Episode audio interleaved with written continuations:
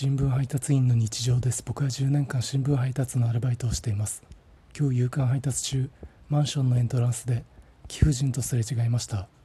貴婦人は「ご苦労様です」と声をかけてくれました。貴婦人が持っていたトートバッグに黄色いひまわりの絵が入っていました。後でひまわりの花言葉を調べたら黄色いひまわりの花言葉は憧れとかあなただけを見つめると出てきました。どういたしまして。